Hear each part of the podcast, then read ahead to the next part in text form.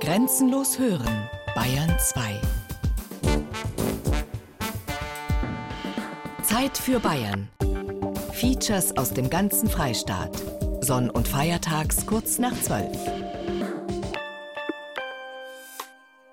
Bitte, nehmen Sie gleich mal Platz. Gerne. In der Mitte oder was von der Bank? Ja, und zwar so, dass, äh, wie sage ich mal, der linke Fuß beim Zähler. Orgelrausch in Ostbayern. Die Rückkehr einer Ich kann Königin. ein bisschen Klavier spielen. Sie hören ein Feature von Angelika Der rechte Schüdel. Fuß ist dann ungefähr beim E, aber das passt schon. Ne? So im Grunde in dieser Lage, genau. Spielen wir einfach mal abwechseln. C, D, C, D. Das ist dieses kleine C Ja. ne? und das D. Jetzt tun wir die Knie zusammen. Knie zusammen, Fuß kippt nach innen. unsere Autorin bei ihrer ersten Orgelstunde. Am Ende der dritten Stunde, das bedeutet auch am Ende dieser Sendung, möchte sie Tochter Zion schaffen an der Orgel. Schließlich sind wir mitten im Advent und schließlich ist Orgel gar nicht so schwer und die Orgel ist die Königin der Instrumente. Oder wie? Obsolet. Ich finde, es kommt nur noch in Kirchen gut an. Ich persönlich stehe nicht drauf, aber es gibt ein festliches Gefühl. Nee, ist absolut nicht meine Geschmacksrichtung. Ich denke mal, da bin ich noch nicht alt genug dafür und Orgel ist was für mich mit Kirche und damit habe ich es auch nicht so. Ja, ich finde die ganz gut. Ich denke mal, dass junge Leute da auch zu wenig drüber wissen. Vielleicht auch gar nicht wissen, was da dahinter steckt. Weil ich weiß zum Beispiel auch nicht. Ich glaube, ich höre andere Musik, aber ich glaube, für ältere Leute ist es eigentlich ganz gut. Teilweise finde ich Orgelkonzerte ganz schön. Könnte ich mir vorstellen, wenn sie in der Kirche sind, so generell ist es auf jeden Fall nicht mein Lieblingsinstrument. Insgesamt ist Orgelmusik ja eher veraltet und mit Kirche verbunden, aber wenn es in den richtigen Kontext so in Rockliedern vorkommt, dann kann schon was Cooles sein.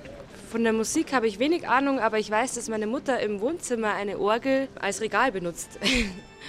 Sonst kann ich leider nicht viel über Orgeln sagen und Orgelmusik. Wird kaum mehr gehört, glaube ich. Komisch. Dabei begegnet uns die Orgel doch auf Schritt und Tritt in der einen oder anderen Form. In der Kirche zum Beispiel, klar. Und berühmte Orgelstücke sind für viele Hollywood-Filme unverzichtbar. Aber auch im Alltag geht's kaum ohne die Orgel und da klingt sie so, nämlich elektronisch.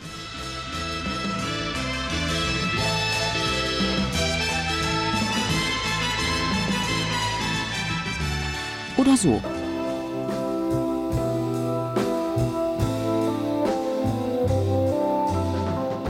Die Orgel, in der Popmusik manchmal eher versteckt. In unseren Kirchen dagegen, speziell in Niederbayern und der Oberpfalz, verstärkt sich das allgemeine Orgelrauschen zu einem regelrechten Orgelrausch.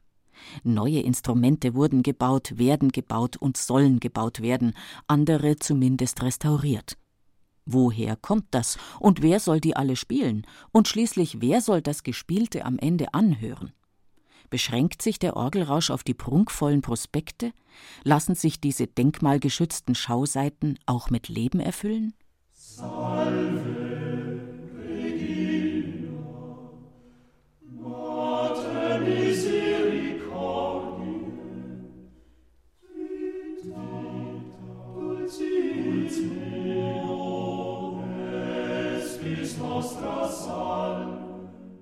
Das renommierte Renner-Ensemble.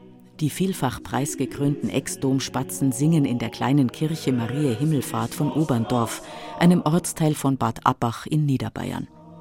Es ist ein Benefizkonzert. Der Erlös ist für die neue Oberndorfer Orgel bestimmt.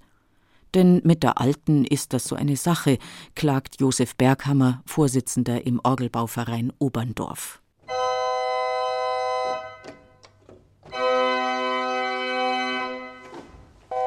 Überblasen und schrill. Das ist kein schöner Klang. Und würde man der Orgel den richtigen Winddruck geben, dann wäre sie für diesen Kirchenraum zu gering. Dann ist ein pneumatisches System, das sehr anfällig ist. Es gibt Töne, die bleiben hängen. Heute in der Früh habe ich festgestellt. Also der kommt oder kommt nicht. Und das tritt bei der Pneumatik immer wieder auf. Dann gibt es Töne, die bleiben mal hängen. Da drin wäre zum Beispiel einer, der ist ausgehängt. Wenn ich den wieder reinhänge, dann gibt es immer einen sehr hohen pfeifenden Ton. Aber nachdem man den selten braucht, habe ich schlichtweg die Pfeife neben das Pfeifenloch gestellt und damit wird der Gottesdienst nicht gestört durch einen Ton, der so ähnlich wie Hundepfeife ganz oben drüber geht. Jetzt ist gerade gut aufgelegt und Es hängt kein Ton, aber es kann passieren, wenn ich im Gottesdienst reinkomme und wenn ich die Register einschalte und fürs Vorspiel mache ich es meistens ein bisschen mächtiger, dass ich da im Hintergrund was höre, das ist eine hängende Pfeife. Also das klingt dann ungefähr so.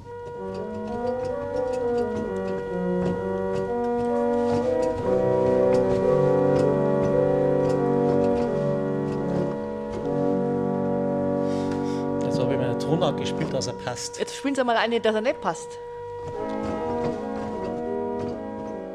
Eine Orgel ist nun mal kein Dudelsack. Es muss eine neue her. Noch dazu, wo die Oberndorfer Kirche ein kleines Schmuckstück aus der Romanik ist. Das ist unser Orgelbarometer. Also wir sind gegründet worden am 25.10.2006 und der aktuelle Stand nach morgen sind es genau zwei Jahre. 42.294 Euro. 200 Orgelbauvereinsmitglieder bei 700 Einwohnern. Das soll den Oberndorfern erst einmal jemand nachmachen. Und wie so oft sind die eigentlich Aktiven die Damen. Im Vorstand des Orgelbauvereins finden sie sich freilich nicht, aber sie backen und basteln, und am Sonntag wird gesungen, was das Zeug hält.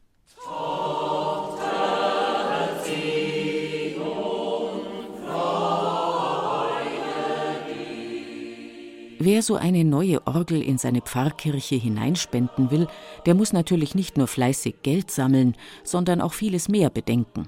Den Amtsschimmel beispielsweise oder auch die Denkmalpflege. Wir noch im Aufschreibungsverfahren sind, darf ich keine Namen nennen, aber es sind vier Firmen, die ein Angebot gemacht haben. Das ist ziemlich hin und her gegangen, weil zwischendurch wir geglaubt haben, es wäre besser, wenn man eine ganz neue Orgel baut, auch in einem neuen Gehäuse, weil ja die neue Orgel größer werden soll von der Anzahl der Register. Sie soll zweimanualig werden, was auch zu den liturgischen Gegebenheiten besser passt. Dann hat das Bayerische Landesamt für Denkmalschutz das neue Gehäuse abgelehnt. Da hat gesagt, wenn eine neue Orgel, dann muss sie in das alte Gehäuse gebaut werden. Und diese Entscheidung haben wir bekommen heuer im Sommer.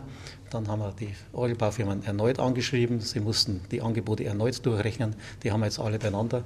Und vielleicht können wir im Laufe dieses Kalenderjahres noch entscheiden, wenn wir die Orgel zuteilen. Aber das ist egal. Der Aufwand lohnt sich. Schließlich ist die Orgel die Königin der Instrumente. Und in Niederbayern und der Oberpfalz darf sie jetzt wieder so richtig Hof halten.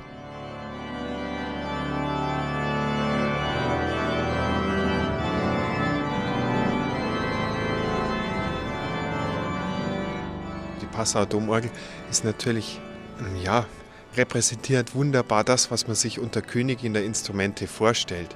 Die Orgel ist ja eigentlich deswegen Königin der Instrumente, weil sie ein Orchester eigentlich ist. Es ist ein Instrument, das alle Klangfarben des Orchesters in sich vereinigt.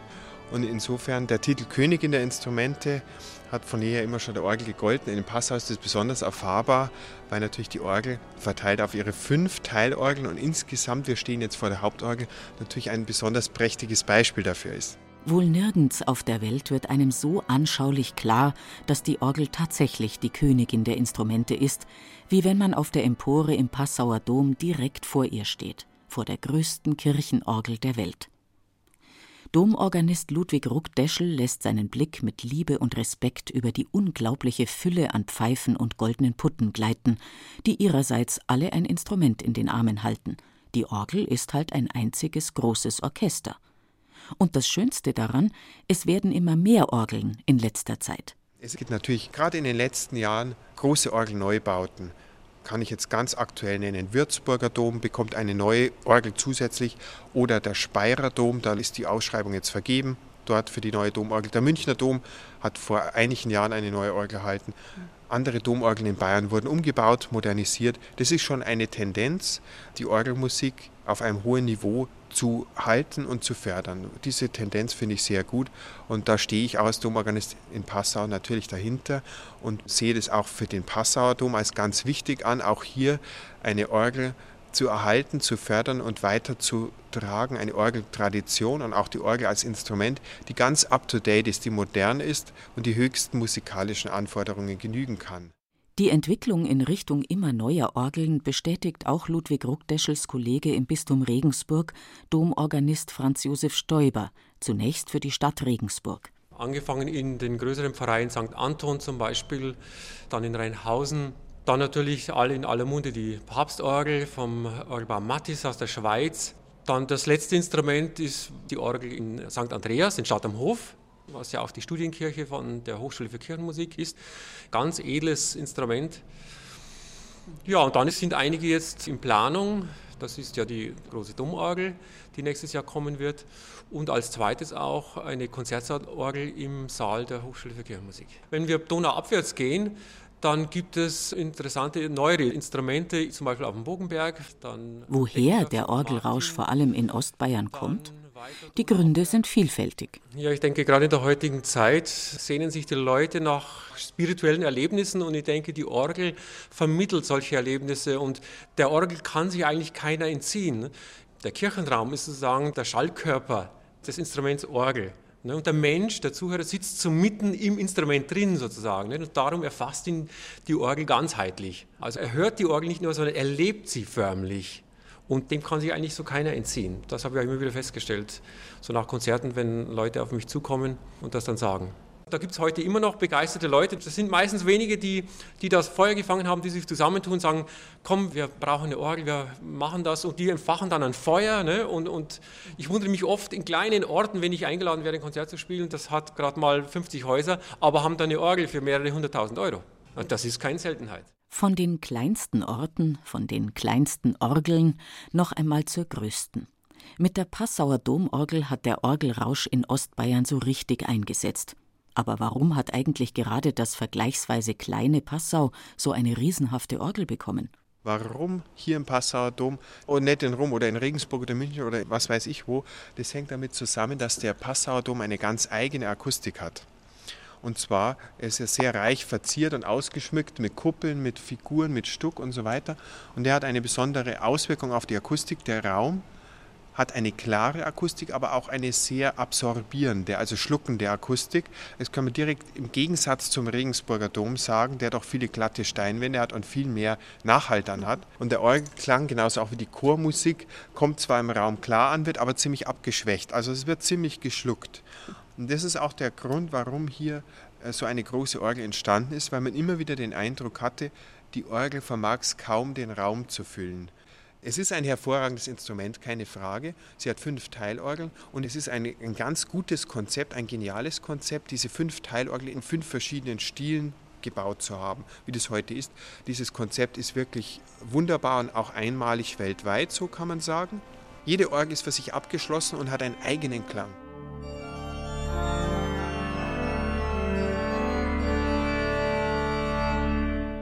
In einer Orgel müssen die vielen Pfeifen und die Register eine Einheit bilden. Klemmt es hier oder dort? Ist eine Pfeife verstimmt? Dann ist es zunächst vielleicht nur für ein geübtes Ohr vernehmbar. Sind mehrere Pfeifen nicht mehr richtig gestimmt, gibt es Disharmonien und es wird unerträglich. Auch die Pfeifen dieser Orgel sind Temperaturschwankungen, und Ermüdungseinflüssen ausgesetzt. Das ist ein Bild für unsere Gemeinschaft in der Kirche. Der Papst Benedikt XVI. im Frühjahr 2006 im heimatlichen Regensburg. Da hat er quasi seine eigene Orgel eingeweiht, die Benediktorgel in der alten Kapelle, ein besonders exklusives Beispiel für den Orgelrausch in Ostbayern. Die funkelnagelneue Orgel im goldenen Rokokotaumel einer der schönsten und ehrwürdigsten Kirchen Süddeutschlands glänzt durch ganz besondere Raffinesse. Norbert Düchtel, Orgelsachverständiger in der Diözese Regensburg, zeigt sich durchaus ein bisschen verliebt in dieses Kleinod. Der Rausch zeigt seine Wirkung. Zunächst einmal ein Glockenspiel.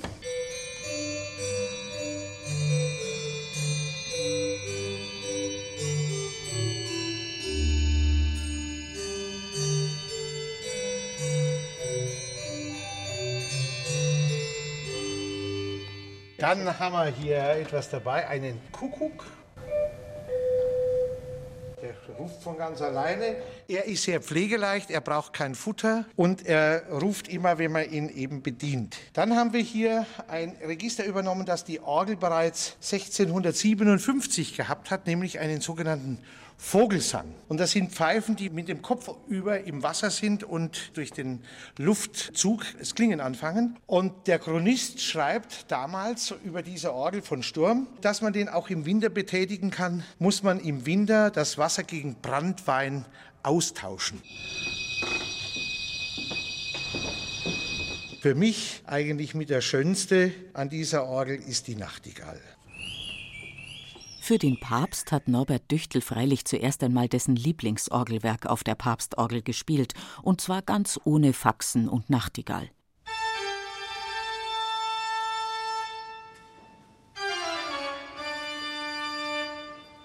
Die Benediktorgel in der alten Kapelle in Regensburg hat die Schweizer Orgelbaufirma Mattis verwirklicht. Aus 2600 Orgelpfeifen besteht sie, die 58 Töne über fast fünf Oktaven spielen können, genau nach dem Vorbild ihrer historischen Vorvorgängerin. Für den Papst ist halt nur das Beste gut genug. Aber die Superlative gibt's auch im Verborgenen, jenseits des Papstrummels, durchaus auch diesseits der neuen Orgelbegeisterung. Das beweist uns zum Beispiel dieser niederbayerische Orgelbaumeister. In der Stadtpfarrkirche Vilsbiburg in Niederbayern. Heute steht bei Orgelbaumeister Armin Ziegeltrum aus Eckmühl am späten Nachmittag noch ein kleiner Orgelputztag auf dem Programm. Mit Spezialstaubsauger und Wischlappen, bitte nichts mit rauer Oberfläche oder gar scharfe Scheuermittel verwenden, rückt Ziegeltrum zusammen mit einem Gesellen den altgedienten Orgelpfeifen der Vilsbiburger Stadtpfarrkirche zu Leibe und befreit sie von Staub und Dreck. Also sie muss jetzt noch so 10, 15 Jahre durchhalten und dann gibt es was Neues. Hoffen wir. Also da bin ich schon überzeugt. Es ist ja so, dass äh, Orgel, die ständig irgendwelche Fehler aufweist und nie zuverlässig funktioniert, kein sehr beliebtes Instrument ist. Und da wächst dann der Widerstand der Organisten. Irgendwann hört man es dann auch und dann sieht eigentlich auch die breite Masse in der Gemeinde ein, dass man irgendwann was Neues braucht. Wer weiß, vielleicht kriegt Ziegeltrum ja bald den Auftrag für eine neue Orgel in der Stadtpfarrkirche Vilsbiburg. Schließlich hat er sich schon durch viele Prunkstücke qualifiziert. Die Vilsbiburger Wallfahrtskirche Maria Hilf etwa hat von ihm schon eine neue Orgel gekriegt oder die wunderschöne barocke Kirche von Frauenzell bei Straubing. Die war schon ein ganz besonderer Brocken. Der Orgelbaumeister lächelt stolz und verschmitzt zugleich. Frauenzell ist eine Rekonstruktion einer Orgel von Johann Konrad Brandenstein aus dem Jahr 1752 und da hat man seine historischen Ambitionen richtig ausleben können. Der süddeutsche Barock, speziell die altbayerische Orgel, hat ja ganz bestimmte Kriterien, die hier eben wieder gewünscht waren und die heute eigentlich nicht so sehr geschätzt sind. Die kurze Oktav, das ist in der tiefen Lage eine besondere Tonfolge. Da hat man sich einfach einige Tasten gespart und die übrigen so verteilt, dass eben auch tastenmäßig Platz gespart wurde und das bringt viele Organisten zum Schwitzen. Vorteil ist, die Literatur in der Zeit hat sehr viel nur mit dem Manual gemacht, also ohne Pedal und da können Sie zum Teil sehr einfach die Ziemengriffe machen. Also mit der Spanne einer Oktav greifen Sie eine Dezim. Das ist dann eben auch in dieser Literatur so berücksichtigt und dann auch nötig, die ersten vier Halbtöne fehlen. Zistis, Fis und Gis. die fehlen einfach. Das war anerkannte Übereinkunft in ganz Süddeutschland und Österreich. Ja, einfach weglassen, was man nicht braucht.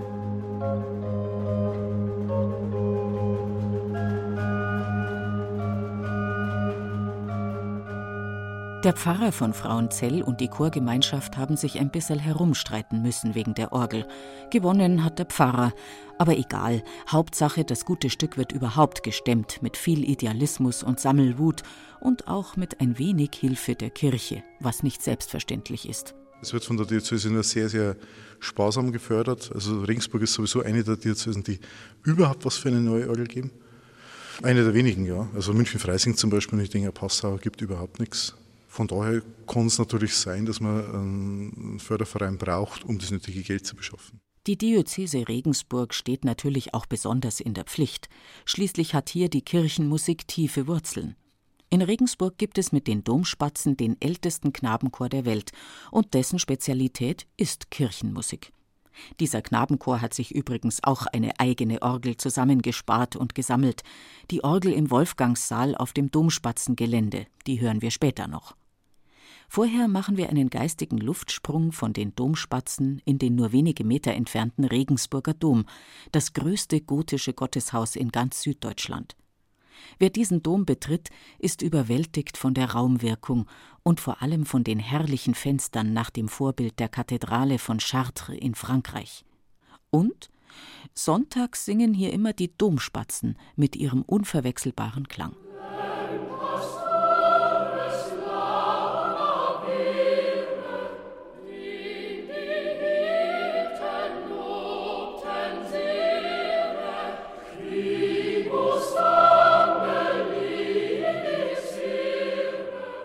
Aber Domspatzen hin, Domspatzen her, fehlt hier im Regensburger Dom nicht etwas? Doch, sogar den Touristen fällt das Manko auf. Wir waren schon um 11 Uhr angekommen heute Morgen mit dem Auto, mit dem Privatauto und haben uns ein bisschen Regensburg angeguckt. Uns gefällt die Altstadt super. Wir waren in der Kirche gewesen, im Dom und haben die Orgel vermisst. Eben. Und drum singen die Domspatzen heute ein Benefizkonzert für die künftige Orgel.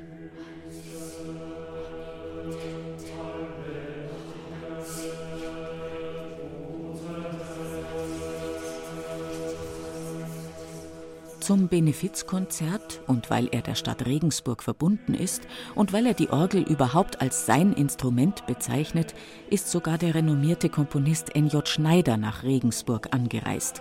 Er hat übrigens Franz von Assisis berühmten Sonnengesang vertont, den die Domspatzen heute singen, um das Geld für die neue große Domorgel zusammenzubringen.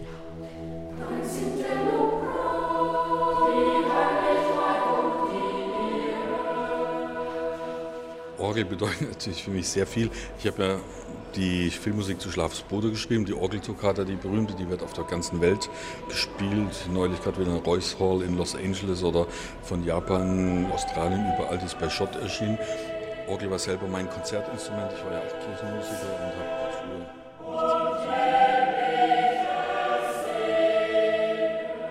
Das Tolle ist, ja, so ein gewisses Omnipotenzgefühl oder man kann auch, Adorno hat es Nero-Komplex genannt, ja. Das heißt, dass tatsächlich ein einziger Mensch in der Lage ist, das zu vollbringen, was eigentlich sonst nur ein Orchester kann, nämlich tatsächlich symphonisch zu arbeiten, also in der französischen Symphoniktradition der Orgel. Das heißt, wenn man eben virtuos spielen kann mit vier Manualen, mit bunten Farben, mit Pedal, dann kommt man relativ nahe an so eine orchestrale Gestik dran, die aber von einer einzigen Person eben dargestellt wird. Und ich glaube, das ist faszinierend an der Orgel und eben auch der Klangfarbenreichtum, auch der Reichtum an Lautstärken. Es geht ja wirklich vom Pianissimo bis zum Fortissimo, was eine einzige Person macht.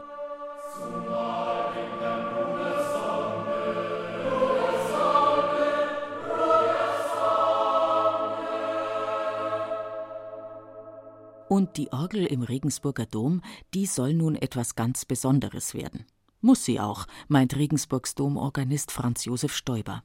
Das war auch die Frage, die am meisten gestellt worden ist bisher, gell? mehrere hundert Mal am Tag. Wo ist denn hier eine Orgel? Ne? Deswegen haben wir die neue Orgel nicht konzipiert, damit die Frage verschwindet, sondern es geht halt darum, in so einem großen Raum ist so eine Chororgel, wie wir sie jetzt haben, so weit weg, sodass die gar nicht richtig den Raum füllen, auch nicht transparent sein kann im Raum. Und es kommen immer mehr Gemeindelieder dazu. Und da geht es schon los, die kann man gar nicht vernünftig begleiten, weil vorne, ich spiele da in meiner Orgel, die Dummspatzen singen in mein Tempo, hinten bis das ankommt. und sie brauchen dann nur mal ein paar Leute, fragen ein Festgottesdienst, die in der Mitte drin sitzen, die kennen sich aus, soll ich singen wie die hinter mir oder soll ich singen wie vorne? Das ist ein einziges Chaos. Die neue Orgel im Regensburger Dom, sie soll in jeder Hinsicht einzigartig werden. Zum ersten Mal eine große Orgel in dem Dom. Zweitens eben, sie wird von oben her aufgehängt. Da werden demnächst schon ins Dachgestühl Stahlträger eingebracht, die das Gewicht ableiten auf die großen Pfeiler. Warum ist sie noch spektakulär? Sie hat einen integrierten Aufzug. Also es wird ein Aufzug aus der Orgel rausfahren, mit dem dann der Organist oder auch wenn der Orgelbauer da ist und in der Orgel was machen muss, kann er mit dem Aufzug hochfahren. Und der verschwindet in der Orgel drin. Man wird von außen nicht sehen, dass da ein Aufzug da ist. Franz Josef Stoiber. Er war es, der unserer Autorin die erste Unterrichtsstunde verpasst hat. Und? Hat sie inzwischen dazugelernt? Du spielst das mal in B-Dur. Wie viel Vorzeichen hat B-Dur? Zwei. Zwei, was? Kreuz, Äpfelbirnen? B, und S. Sehr gut. Also, dann legen wir mal da los.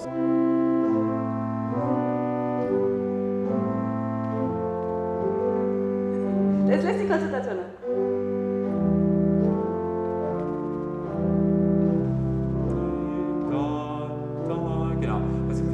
Langsamer spielen. Das ist auch ähm, langsam üben lernen. Das ist ganz wichtig. Auch für junge Leute. Okay? Naja, das kann noch besser werden. Immerhin muss unser Versuchskaninchen nur eine Übungsorgel bespielen und nicht die zukünftige große Orgel im Regensburger Dom, auf die der Bischof der Diözese Regensburg, Gerhard Ludwig Müller, jetzt schon richtig stolz ist. Regensburg ist schließlich in gewisser Weise kirchenmusikalisch und damit auch orgelmäßig der Nabel der Welt. Wir eben als Welthauptstadt der Kirchenmusik, so hat uns ja Franz Liszt genannt, wir müssen neben diesem großartigen Chorgesang von unserem Domspatzen und neben den großen Möglichkeiten, die wir mit der Kirchenmusikhochschule haben, eben dieses dritte Standbein besitzen, nämlich eine Hauptorgel für unseren großartigen Regensburger Dom. Die erwähnte Hochschule für katholische Kirchenmusik, die älteste und größte der Welt, liegt gar nicht weit weg vom Regensburger Dom. Man muss nur die berühmte steinerne Brücke überqueren und schon ist man da. Das altehrwürdige Gebäude im Stadtteil Stadt am Hof erstrahlt in diesem Advent 2008 in ganz neuem Glanz. Gerade erst hat es Hochschulrektor Franz Josef Stoiber, ja, wieder der, nach zweijähriger Umbauphase feierlich wiedereröffnet. So, jetzt gehen wir da mal rein. In das Orgelzimmer. Also, das ist eine von den neuen, die wir bekommen haben. Wir haben insgesamt mit der Kirche zwölf Orgeln, also Instrumente haben wir mehr, aber zwölf Orgeln haben wir. An den anderen Hochschulen ist ja die Kirchenmusik immer nur eine kleine Abteilung. Ne? Und hier war ja die Kirchenmusik der Ursprung. Und das hat sich jetzt natürlich ausgeweitet auf die Musikpädagogik, Schulmusik und so weiter, ne? Sodass wir da jetzt breiter aufgestellt sind. Aber natürlich, ein Zentrum ist natürlich nach wie vor die Kirchenmusik und darum haben wir auch so viele Orgeln, um da optimale Unterrichts- und Überbedingungen bieten zu können. Klar, dass der Hausherr von der neuen Kirchenmusikhochschule schwärmt. Aber das tun auch andere. Professor Michael Radulescu beispielsweise, eine Orgelkoryphäe aus Wien, der hier einen Meisterkurs leitet, findet, dass Regensburg jetzt nach dem Umbau erst recht zu einem Zentrum der Orgelkultur avanciert, mit Strahlkraft in alle Welt. Hervorragend. Ich finde es sehr, sehr schön und es ist vor allem Licht. Man hat Licht in jedem Raum. Die Mauern sind dick. Man wird nicht gestört von irgendeinem Horn, das in der Toilette im ersten Stock übt, äh, seinen Till-Eulenspiegel oder so, nämlich gerade das ist der Fall in Wien. Und es ist einfach, man fühlt sich zu Hause, es ist sehr, sehr schön. Und ich glaube, die Kirchenmusik sollte das Wichtigste sein überhaupt in der Liturgie, die Musik. Ich berufe mich nicht auf meine Ideen, sondern auf Augustinus. Und Augustinus beruft sich auf Paulus.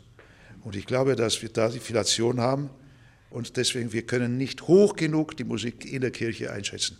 Es ist ein trauriges Kapitel, wie düster es oft aussieht mit der Kirchenmusik. Die Qualität nah an Null, die Vorbereitung nah an Null, die Qualität der Kompositionen, die aufgeführt werden, oft unter Null. Und da, glaube ich, liegt es an uns, jetzt wirklich anzuregen, die Wichtigkeit des Horchens in die Qualität des Klanges, denn dann kann man was vermitteln, nur dann kann man, glaube ich, das Wort richtig vermitteln, wenn der Betreffende mitbebt, auch akustisch. Also nicht nur grammatikalisch. Neben der ältesten und größten Kirchenmusikhochschule der Welt gibt es in der Oberpfalz natürlich noch ein weiteres gutes Stück Orgeltradition, und die heißt Max Reger aus Weiden. Ursprünglich haben die Weidener Bürger Max Reger gar nicht recht gemocht. Ja, sie haben den später weltberühmten Organisten und Orgelkomponisten regelrecht aus der Stadt verscheucht. Heute nennen sie ihn stolz den größten Sohn der Stadt. Inzwischen gibt es auch die Max Reger Tage und es gibt auch die Max Reger Orgel, 2007 frisch eingebaut in die Michaelskirche in Weiden. In dieser Kirche gibt es heute im Rahmen der Max Reger Tage ebenfalls einen Meisterkurs mit Professor Edgar Krapp. Kirchenmusikdirektor Hans-Friedrich Kaiser erklärt dem berühmten Orgelspezialisten aus Köln die wunderbare Max Reger Orgel. Eine Besonderheit vielleicht noch an dieser Orgel. Wir haben neben diesen Sätzen nochmal so frei programmierbare feste mhm. Kombinationen. Ja. Die kann man sich aber selber. Könnte man ändern, ja. Die dürfen es gerne ja. auch ändern. Ja. Es ist also bei Regerspiel, Sie wissen ja, die alten Orgeln aus der Regerzeit, die hatten haben ja diesen, diese festen ne? Kombinationen. Und das kann man da so ein bisschen. Ja, äh, ja das, ich finde das eigentlich sehr, sehr, sehr sinnvoll. Ja. Ist eigentlich schon alles klar. Die Walze Braucht man zwar mit den vielen Kombinationen vielleicht nicht, aber ich finde gut, wenn sie da ist. Ne? Ja, also ja. ich habe da jetzt mal zwei Walzen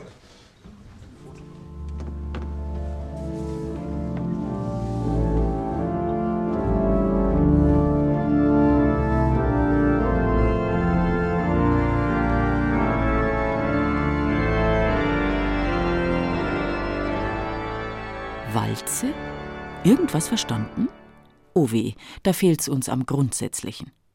Wir holen uns ein wenig Orgelnachhilfe im Orgelmuseum von Kelheim. Das gibt's seit zwei Jahren. Die vier historischen Orgeln darin klingen zum Beispiel so.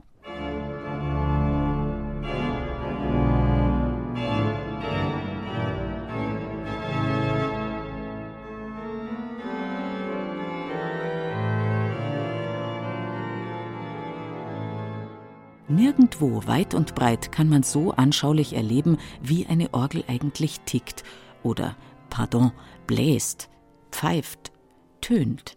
Ich müsste natürlich, wenn ich es ganz kurz machen darf, den Blasebalg einschalten. Darf ich Sie mal bitten, weil ich nicht rüberlangen kann, dass Sie einmal diesen Stecker nehmen und das in die Steckdose geben? Danke. Da sehen Sie jetzt, heute hat man natürlich ein elektrisches Schleudergebläse und dieses Schleudergebläse liefert jetzt über den Kanal und über dieses Sperrventil den Wind in den Blasebalg herein. Wenn das ausreicht, dann schließt hier dieses Ventil. Wenn es nicht ausreicht, dann kann man aufmachen und der Schwimmbalg geht nach oben. Damit genügend Windmenge und Winddruck da ist, muss man diese Windanlage mit diesen Gewichten, hier sind es in dem Fall Backsteine, belasten. Und Sie können mal mitprobieren, wie schwer das ist. Und wenn man sich das vorstellt, dass vier solche schwere Steine da drauf liegen, die diesen Balk heben, dann liefert diese Maschine schon eine ganze Menge Wind. Sie hören hier und spüren auch, dass da ganze Menge rauskommt. Ja? Wenn ich da auf die Tasten drauf drücke, hören Sie einen Dreiklang Eine Besuchergruppe aus Sachsen absolviert bei Orgelmuseumsführer Willibald Kerschensteiner einen regelrechten Orgeltechnik-Crashkurs und zeigt sich beeindruckt. Das ist sehr wohl für uns auch interessant. Wir kommen aus Sachsen und hören sehr gerne Orgelmusik an. Ist schon interessant, wie so eine Orgel aufgebaut ist. Und mein erstes Orgelmuseum. Mir hat es auch sehr gefallen. Wir sind Mitglieder der Evangelischen Landeskirche in Sachsen. Mit auch machen wir auch Musik selber im Chor, mein Mann im Posaunenchor.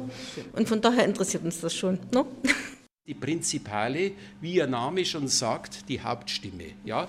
Die werden in der Regel in der Normallage gebaut, Achtfußlage sprechen wir, äh, oder heißen wir das. Das heißt, dass in der Lage, wie die menschliche Stimme sich befindet, wenn ich den Ton C singe, so höre ich den dann auch in der Achtfußlage.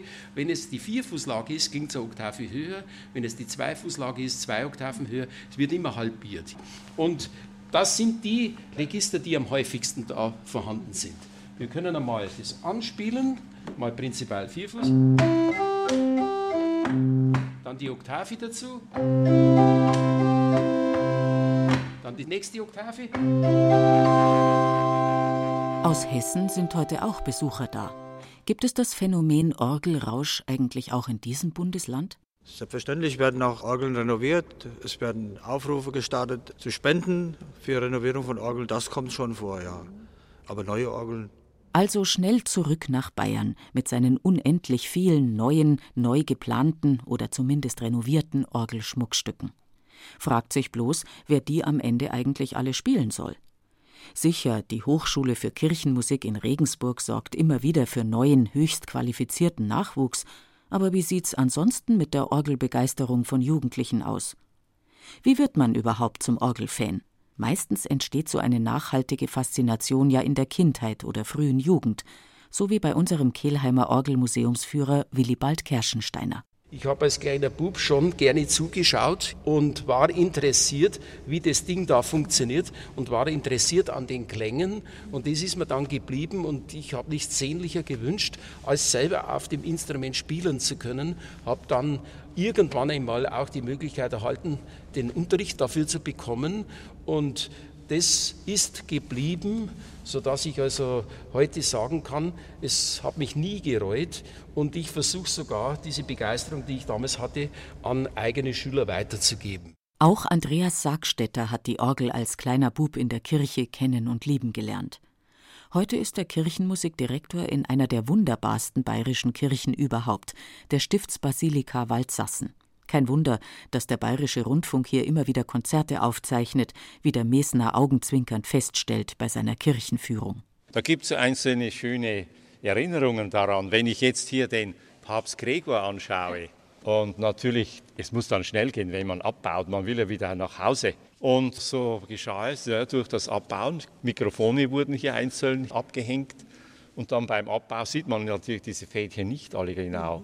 Und plötzlich war beim Papst Gregor die Hand auseinandergegangen. Aber durch die fachliche Arbeit der Rundfunkleute ist diese Hand wieder so wunderschön geworden, sodass da überhaupt kein Schaden war. Und das hat überhaupt nichts gekostet. Die Orgel von Waldsassen, auch sie quasi mit Dolby Surround Effekt aufgrund von vier verschiedenen Spieltischen, hat der BR unangetastet gelassen, so dass Kirchenmusikdirektor Sargstetter auf ihr alle Register ziehen kann.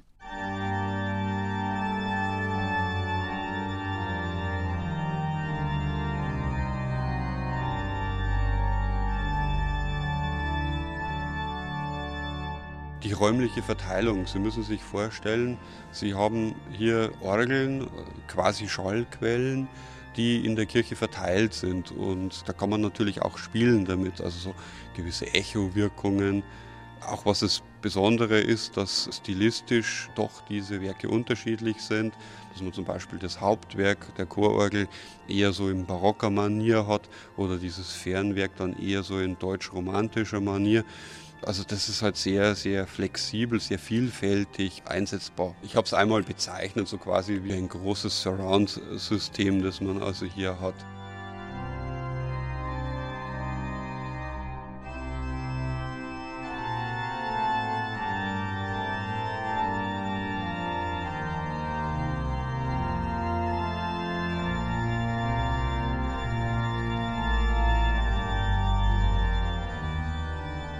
Die Orgel, ein echtes Zauberinstrument, eine echte Königin. Aber der Zugang zu ihr wird immer schwieriger, weil der Zugang zur Kirche immer enger wird in den Augen vieler Menschen. Sie verweigern den Kirchgang, sie treten aus der Kirche aus, Kirchengemeinden und Pfarreien werden zusammengelegt von den Diözesen, Gottesdienste ausgedünnt. Wann hören wir sie also noch, unsere wunderbaren, vielen, teils nagelneuen Orgeln? Wie können wir ihnen wieder häufiger begegnen? Die Antwort kann uns vielleicht gerade das Phänomen Waldsassen geben, wo wir nun einmal da sind. Hier in Waldsassen öffnet sich die Kirche als Institution.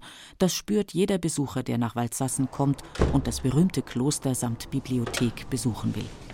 So, grüß Gott.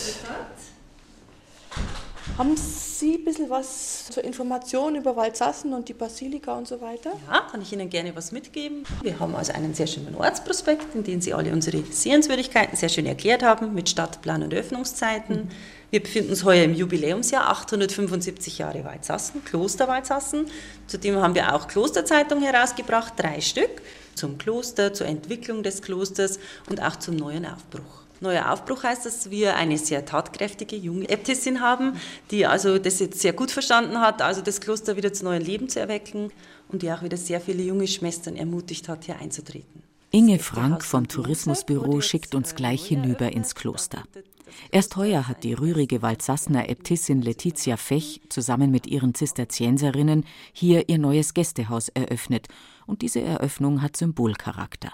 Ich zeige Ihnen jetzt unser Gästehaus St. Joseph, das am 14. September diesen Jahres neu eröffnet worden ist.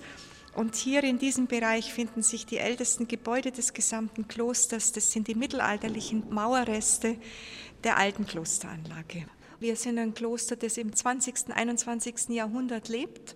Und natürlich möchten wir die Menschen der heutigen Zeit ansprechen. Das ist ein Gästehaus, geistlich, gastlich, mit schlichter Noblesse. Wir schnüren auch gemeinsam Pakete zwischen der Bibliothek, Basilika, Umweltstation, Sibyllenbad, Luisenburg.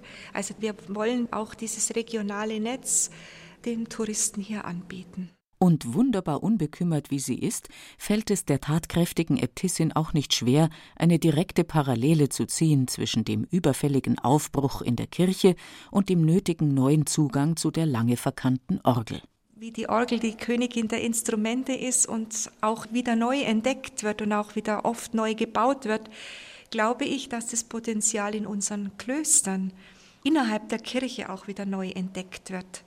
Also ich glaube einfach auch, dass die Klöster so die kleinen lebendigen Zellen innerhalb der Kirche sind und auch die Dinge bei uns gesucht werden, die innerhalb unserer Gesellschaft so rar geworden sind. Das ist Stille, das ist Ruhe, das ist ein Potenzial, das wir haben für die heutige Zeit, das immer mehr Menschen entdecken. Es gibt jetzt inzwischen doch einiges. Das ist die Basilika, das ist die Bibliothek, den Umwelterlebnisgarten, den wir ja auch jetzt in unserem Klostergarten neu eingerichtet haben. Es ist Haus St. Josef, es ist Tourismusbüro. Dann arbeiten wir ja auch zusammen mit dem Sibyllenbad Luisenburg, wenn im Sommer die Luisenburg-Festspiele sind. Und wir möchten einfach, dass die Touristen, die zu uns kommen, auch auf das breit gefächerte Angebot hingewiesen werden. Aber ich glaube und wünsche mir, dass sowohl die Orgel ihre Renaissance weiter erleben darf für unsere Klöster. Und ich glaube, beides ist für unsere heutige Zeit wichtig.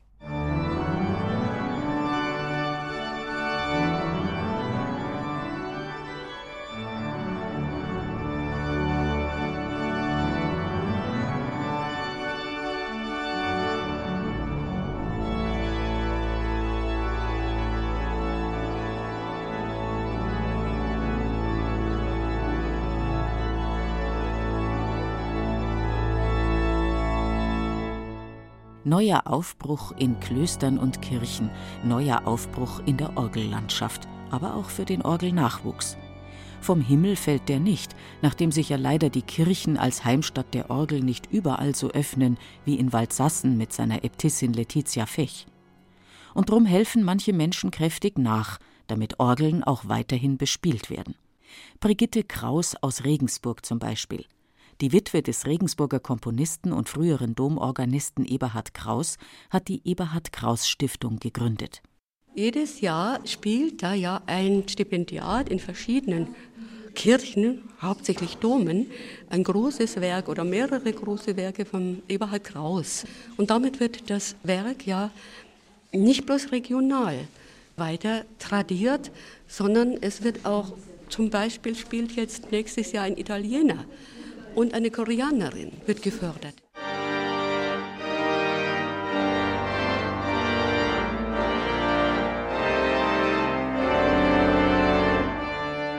Christoph Zehrer ist einer von den Stipendiaten der Eberhard Kraus Stiftung.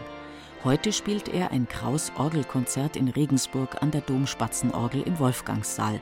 Sie wissen schon, die zusammengespendete. Man profitiert natürlich auch durch das Honorar, das einen natürlich unter die Arme greift weil die Honorare heutzutage natürlich sehr unterschiedlich sind und manchmal einfach auch sehr wenig sind. Grundsätzlich künstlerisch war es mir möglich, das Werk von Eberhard Kraus kennenzulernen, näher kennenzulernen und auch Stücke zu üben und dann auch dem Publikum zu Gehör zu bringen. Und natürlich nicht zuletzt, dass man einfach auch andere Leute kennenlernt, die zur Stiftung gehören, beziehungsweise zum Stiftungsrat und so weiter. Man kann viele Kontakte knüpfen.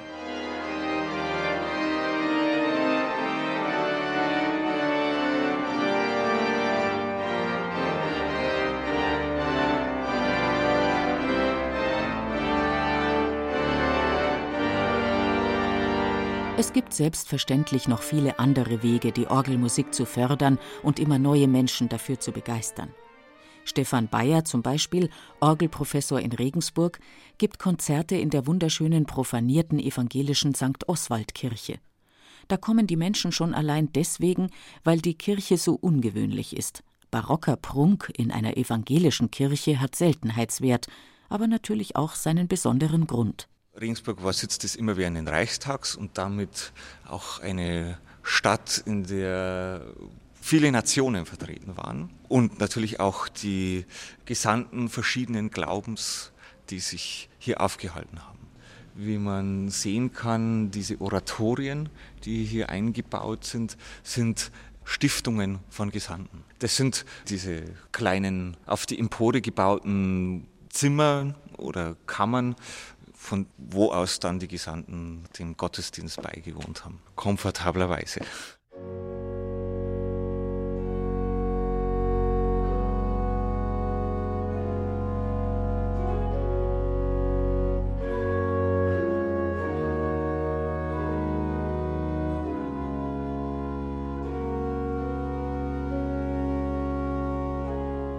Klar, dass diese besondere Kirche St. Oswald auch eine besondere Orgel aufweist. Es ist eine der ganz wenigen erhaltenen Orgeln aus dem süddeutschen Barock.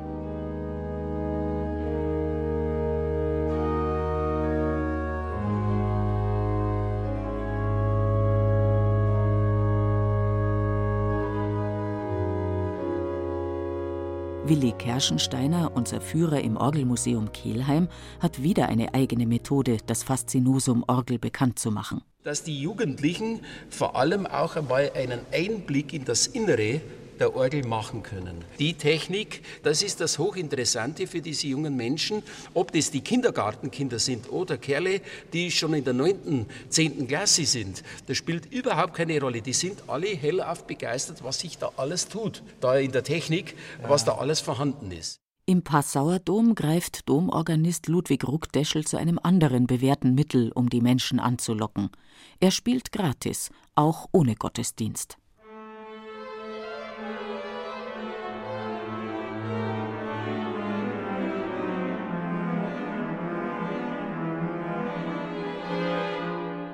Hier ist es so im Passauer Dom, dass durch die Mittagsorgelkonzerte täglich viele Menschen in den Dom kommen, die sonst wahrscheinlich, wenn sie nicht hier als Tourist zu dieser Orgel geführt würden, nicht in die Kirche kommen würden, also eher kirchenfern sind. Und es ist sicher eine Chance, diesen Menschen durch die Orgelmusik ein positives Gefühl in der Kirche zu vermitteln und vielleicht auch einen Raum der Meditation zu schaffen. Und ich bin mir auch sicher, in der Liturgie ist die Chor- und Orgelmusik, überhaupt die Kirchenmusik eine ganz wesentliche Rolle, gerade in einem Prozess, wo die Kirche in einer gewissen Krise ist, auch vom Gottesdienstbesuch, hat die Kirchenmusik eine entscheidende und bedeutende Rolle, um die Menschen mit der Musik, die sozusagen dort ansetzt, wo die Sprache endet, wie es mal ein berühmter Philosoph gesagt hat, die eine Sprache spricht, die man in Worte nicht fassen kann, Dort hat die Kirchenmusik eine besondere Aufgabe und ich sehe es jetzt als besondere Aufgabe und Chance, in dieser Zeit gerade Kirchenmusik machen zu dürfen. Auch im Regensburger Dom gibt es jeden Mittwoch ein Gratis-Orgelkonzert. Und in der benachbarten gotischen, profanierten Minoritenkirche greift man schon einmal zu noch sinnlicheren Mitteln. Einem Konzert an der selbstverständlich frisch rekonstruierten historischen Schwalbennestorgel zum Thema Wein und Orgelmusik.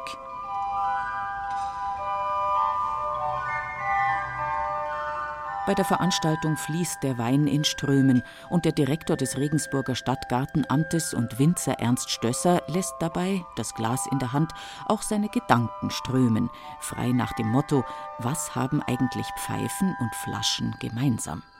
Wirklich ein wunderbarer Wein, der zu kräftigen Fischgerichten passt. Wunderbar passt er auch zu Lachs Carpaccio oder zum geräucherten Lachs, zu Schalentieren, zu weißem Fisch mit würzigen Soßen zu Lammcurry und anderen entsprechenden deftigen Speisen. Nun, meine Damen und Herren, ich habe natürlich auch hierfür einen Vers ausgesucht. Den anderen, den ich mir zuerst ausgesucht habe, den habe ich mir jetzt nicht getraut zu sagen, weil wir zwei Politiker hier am Tisch haben. Und es wäre vielleicht so, dass ich meinen Arbeitgeber dadurch ein bisschen in Misskredit versetze oder ich morgen schlechte Karten habe, wenn ich mal etwas von ihm bringen sollte. Aber ich glaube, ich sage den Vers doch. Beim Wein ist es wie in der Politik. Man merkt erst hinterher, welche Flaschen man gewählt hat. Die feuchtfröhliche musikalische Veranstaltung dient neben der Stärkung der Sinne und der Orgelbegeisterung natürlich, wie könnte es anders sein, dem Sammeln für eine weitere Orgel in Regensburg. Überhaupt fehlen in der Stadt noch mehrere, echauffiert sich der Regensburger Kulturreferent Clemens Unger, zum Beispiel in St. Emmeram. Emmeram ist eines der gewaltigsten Kirchenschiffe und das ist ja dann auch wieder von Bedeutung für die Orgel. Nur die wenigsten Regensburger wissen, dass die St. Emmerams Basilika deutlich größer ist als der Regensburger Dom. Eben weil das Kirchenschiff mit fast 120 Meter Länge von der Orgel im hinteren Drittel abgetrennt ist. Das ist eine Besonderheit und es ist aus meiner Sicht mehr als wünschenswert, dass diese herausragende Basilika und das einstige bayerische Nationalheiligtum auch wieder eine gute, passable Orgel bekommt. Aber gibt's denn auf der Welt nichts Wichtigeres als Orgelklang und Musik? fragt man sich angesichts dieses gewaltigen Orgelrausches in Ostbayern. Und wann folgt der Kater? Nix da, meint der bekannte Orgelprofessor Michael Radulescu aus Wien und freut sich diebisch über die sage und schreibe zwölf neuen Orgeln in der ältesten Kirchenmusikschule der Welt in Regensburg. Ich glaube, dass gerade hier die große Hoffnung besteht. Das heißt, die ausgebildeten und die sich ausbilden wollenden jungen Kirchenmusiker oder Organisten, Musiker überhaupt, sie sind unsere Hoffnung. Das ist die Hoffnung. Und sie machen das trotzdem obwohl die Pfarreien reduziert werden, machen es die trotzdem. Das hat uns Hoffnung zu geben. Und ich glaube, deswegen sollen wir erst recht, ungeachtet aller Widrigkeiten, unbedingt weitermachen, nach bestem Wissen und Gewissen. Und wir müssen wirklich die höchsten Ansprüche an uns selbst stellen. Und das Beste, was ein Mensch geben kann, ist vielleicht nur zu dulden in der Kirche. Nicht mich uns zufrieden geben mit Mittelmaß, und schon gar nicht mit irgendwelcher Dutzendware. Es klingt vielleicht sehr abgehoben, aber ich glaube, es geht hier um die Lage des Menschen und das, nicht zuletzt um das Schicksal der Menschheit. Denn das wird entschieden, wenn ich einen Ton höre und wenn ich auf diesen Ton reagiere, verstehe ich, was das für ein Wert ist, überhaupt die ganze Schöpfung. Ja, wenn dieser Ton wirklich so wichtig ist, dann kommt es freilich auch darauf an, dass er schön und rein gespielt wird. Und drum schauen wir jetzt noch einmal unserer Autorin auf die Finger. Wie weit hat sie es jetzt gebracht in ihrer dritten Orgelunterrichtsstunde beim Regensburger Domorganisten Franz Josef Stoiber? Ja, links auf, C, auf G und rechts auf C. Genau. Genau. Und unten das G dazu spielen. Oder? Und links einfach das G, genau. Immer das G Ja. dazu spielen, gell? So war's doch. Mhm. Das stimmt schon nicht. Rechts C mit C an. Ah, genau. Ja, eins drüber. Ja. Lassen Sie mal äh, die linke Hand einfach weg, man hört es kaum.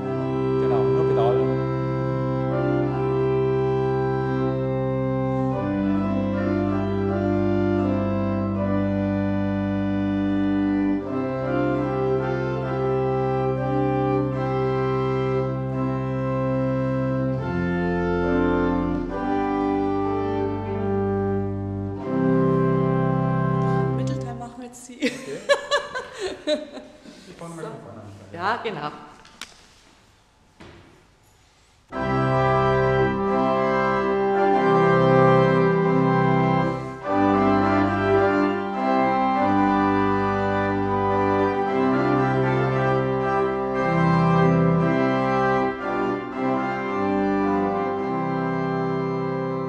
Orgelrausch in Ostbayern.